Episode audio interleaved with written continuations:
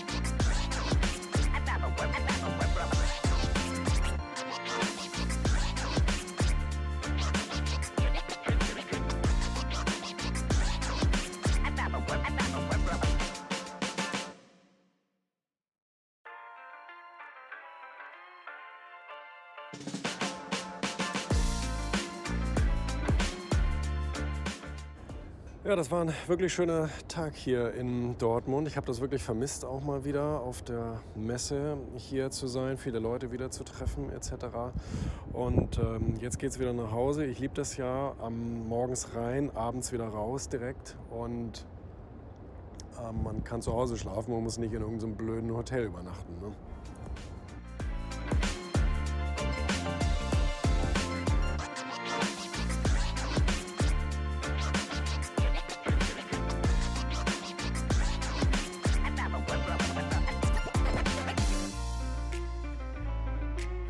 Angekommen im Worpswede hier im Kreativlabor vom Jakob.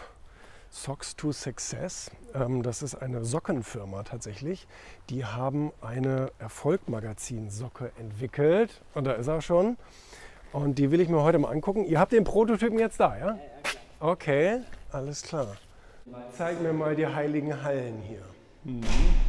Sieht ja aus wie so ein Designlabor von, von äh, von irgendwie äh, Lagerfeld oder so.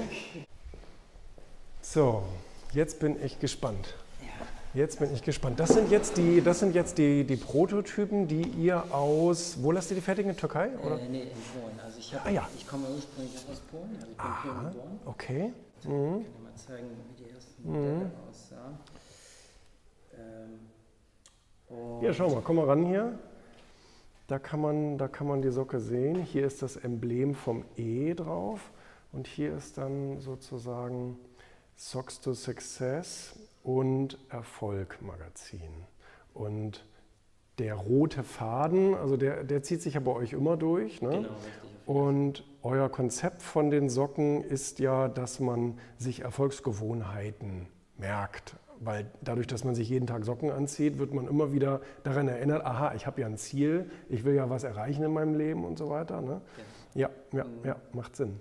Dann, dann Aber wie viele, also, also es gibt alle, wie viele Monate gibt es eine neue Socke? die Leute haben so ein Sockenabo? Genau, ja. richtig, diesen Sockenabo. Jeden Monat kriegen die. Jeden Monat? Jeden Monat okay. kriegen, die, äh, kriegen die eine Socke. Okay, cool. Äh, das wird tatsächlich nur die weiße Wand erfolgreicher im Leben zu führen. Ähm, ich wiederhole mich, das erste Wichtige ist, dass man auf dem richtigen Spielfeld unterwegs ist. Also mach etwas, was dir wahnsinnig Spaß macht, was dich erfüllt, was dich glücklich macht. Und ähm, wenn du jeden Tag einen kleinen Schritt tust, bist du meiner Meinung nach glücklicher, als wenn du auf den großen Schritt wartest. Den Fehler machen viele, dass viele sagen, wenn ich erstmal dies habe, das habe, die Ausbildung fertig habe, das gelesen habe, da, da, da, da, dann werde ich irgendwann erfolgreich. Aber viel mehr Spaß macht es, wenn du jeden Tag einen kleinen ähm, einen kleinen Happen an deinem Erfolg arbeitest. Und das kann nur eine E-Mail sein, das kann ein Posting sein, das kann ein Telefonat sein mit einem potenziellen Kunden oder Geschäftspartner oder ähnliches. Oder du schreibst dir eine neue Produktidee auf oder ähnliches. Und dann macht diese Reise auch sehr, sehr viel mehr Spaß, weil man sich jeden Tag ein bisschen erfolgreicher fühlt. Mit, mit, äh, mit K, oder? Genau. Jakob mit K. Ne? Ja. Mhm. Bum, bum, bum, bum, bum. Nicht rechten, kriegst du alles viel höher als deine Größe. Da haben wir Oh ja, 45 bis 47. Das ist, äh, das ist korrekt. Genau. Schön. Meinst du, ich darf eine mitnehmen? Und deine Gewohnheiten? Ja, das ist einfach ein gutes, das ist ein gutes Produkt, was man echt in so ein Ding perfekt rein, perfekt reinkriegt. Ja. Das ist die wirklich gut. Live-Karte, Ja. alles in, Ja. mit FSC. Und da ist es wirklich so, dass da ein, ein Grund von, von, der, ähm, von dem Braunton gewählt wurde und dann halt das Grüne drüber gestickt wurde sozusagen. Ah ja, okay, das okay. wurde damit dann Mhm, verstanden. ausgefüllt. Ja.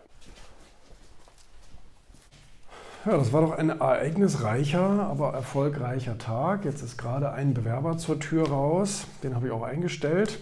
Bin mal gespannt. Endlich habe ich wieder einen Assistenten. Mein anderer ist mir ja abhanden gekommen. Und ähm, mal gucken, wie lange der durchhält. Dann ähm, hat Pro7 eben noch angerufen. Die brauchten Videomaterial von äh, Wirtschaft TV. Unglücklicher, unglückliche Begebenheit ist ja, dass Rainer Schaller äh, abgestürzt ist mit seinem Privatflugzeug und ähm, wir hatten ein, ein Interview mit ihm. Und ähm, ja, das haben wir natürlich freigegeben. Das äh, dürfen, die gerne, dürfen die gerne senden bei TAF. TAF, TAF, TAF. Ähm, dann ist äh, das neue Erfolgmagazin gekommen mit einem ganz, ganz tollen Interview mit äh, Heiner Lauterbach. Wir haben unter anderem über Medium Master gesprochen, über, sein, über seine Lernplattform, die meiner Meinung nach total gut zu, unserem, zu unserer Zielgruppe passt. Ne? Von erfolgreichen Menschen lernen. Jetzt habe ich auch gerade gesehen, hier ist auch das neue Dossier beworben, das Mittelstandsdossier. Finde ich auch eine sehr gelungene Ausgabe, gratis online abzurufen. Ähm, weil der Mittelstand hat gerade echt zu kämpfen, aber wie sagt man, der Mittelstand hat es noch immer geschafft. also da sind sicherlich einige gute Rezepte für den Mittelstand drin zu finden. Dann ist die neue Markteinblicke erschienen, das Wirtschaftsmagazin. Da ist ein Text von mir drin. Und zwar hier, genau, 94. Geben Sie auf, der etwas provokante Titel. Es geht darum, dass man eben Gewohnheiten, die einen nicht weiterbringen, hinterfragen muss und abschaffen muss. Und wir alle machen manchmal Dinge, auch während des Alltages, die uns auf dem Weg zum Erfolg überhaupt nicht weiterbringen. Und dann geht es darum, auch mal Dinge aufzugeben und Dinge hinter sich zu lassen. Und äh, darüber schreibe ich halt hier. Ne?